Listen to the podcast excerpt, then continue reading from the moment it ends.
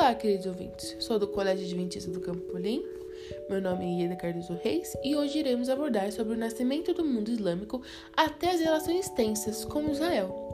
Então se preparem que iremos começar. O islamismo é uma religião surgida na Península Arábica no começo do século VII, por meio de Mohammed, conhecido em português como Maomé. Essa crença religiosa atualmente é a segunda maior do mundo, possuindo cerca de 1, bilhões de fiéis, a maioria deles localizada no continente asiático e africano. O surgimento do islamismo. O islamismo surgiu no começo do século VIII por meio da obra de Maomé o grande profeta dessa religião. Maomed nasceu em 570 d.C., em Meca, e perdeu seus pais ainda na infância, tendo sido criado pelo seu tio Abu Taleb. Tornou-se comerciante, realizou inúmeras viagens ao longo de sua vida, e aos 25 anos casou-se com uma viúva rica chamada Khadija. E, e pouco que sabemos sobre Mohammed conta que ele era um homem que se isolava com certa frequência para orar e meditar em 610 d.C., durante um desses retiros, Muhammad foi para uma caverna localizada no Monte de Ira, quando o anjo Gabriel revelou-se chamando de Rasul Alan, enviado de Deus. Durante esse acontecimento, o anjo pediu para que o profeta recitasse um texto. Então Mohamed recitou: Em nome de Deus, o clemente, o misericordioso, lê em nome de teu Senhor que criou, criou o homem de algo que se agarra. Lê o teu Senhor é generosíssimo, que ensinou através do cálamo, ensinou ao homem que este não sabia. Este acontecimento ficou conhecido como Noite do Destino e deu início a revelações de Alan para Mohammed. O profeta ficou os dois anos seguintes sem receber novas revelações, até que eles retornaram para volta de 612 depois de Cristo.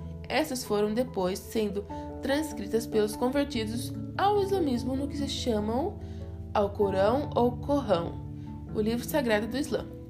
O islamismo é uma religião que possui cinco pilares que todo muçulmano deve seguir no exercício de sua fé. Esses pilares são: primeiro, citar o credo, não existe nenhum Deus além de Allah e Mohammed, é seu profeta. Segundo, orar cinco vezes ao dia na direção de Meca. Terceiro, observar o jejum durante o mês sagrado chamado Ramadã. Quarto, realizar o zakat, a doação de 2,5% de seus lucros para os mais pobres. Quinto, visitar Maca uma vez na vida, desde que tenha condições para isso. Islamismo no Brasil. O islamismo é uma religião de pouca difusão na América Latina. Isso inclui o Brasil. Segundo o censo realizado pelo IBGE em 2010, existem atualmente cerca de 35 mil muçulmanos no país, um número bastante pequeno em relação à população brasileira, que supera 200 milhões de habitantes. Uma das cidades brasileiras com maior presença de muçulmanos é São Paulo. A chegada do islamismo no Brasil. A convergência de imigrantes árabes para a fronteira do estado do Paraná com o Paraguai, faz com que a região, especialmente a cidade de Foz do Iguaçu, se tornasse um dos locais de maior concentração de muçulmanos na América Latina.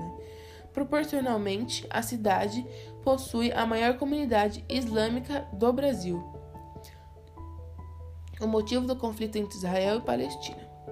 O conflito entre Israel e Palestina são travadas desde a década de 1940 e remontam ao surgimento do movimento sionista, que defende a função de um Estado judeu na Palestina.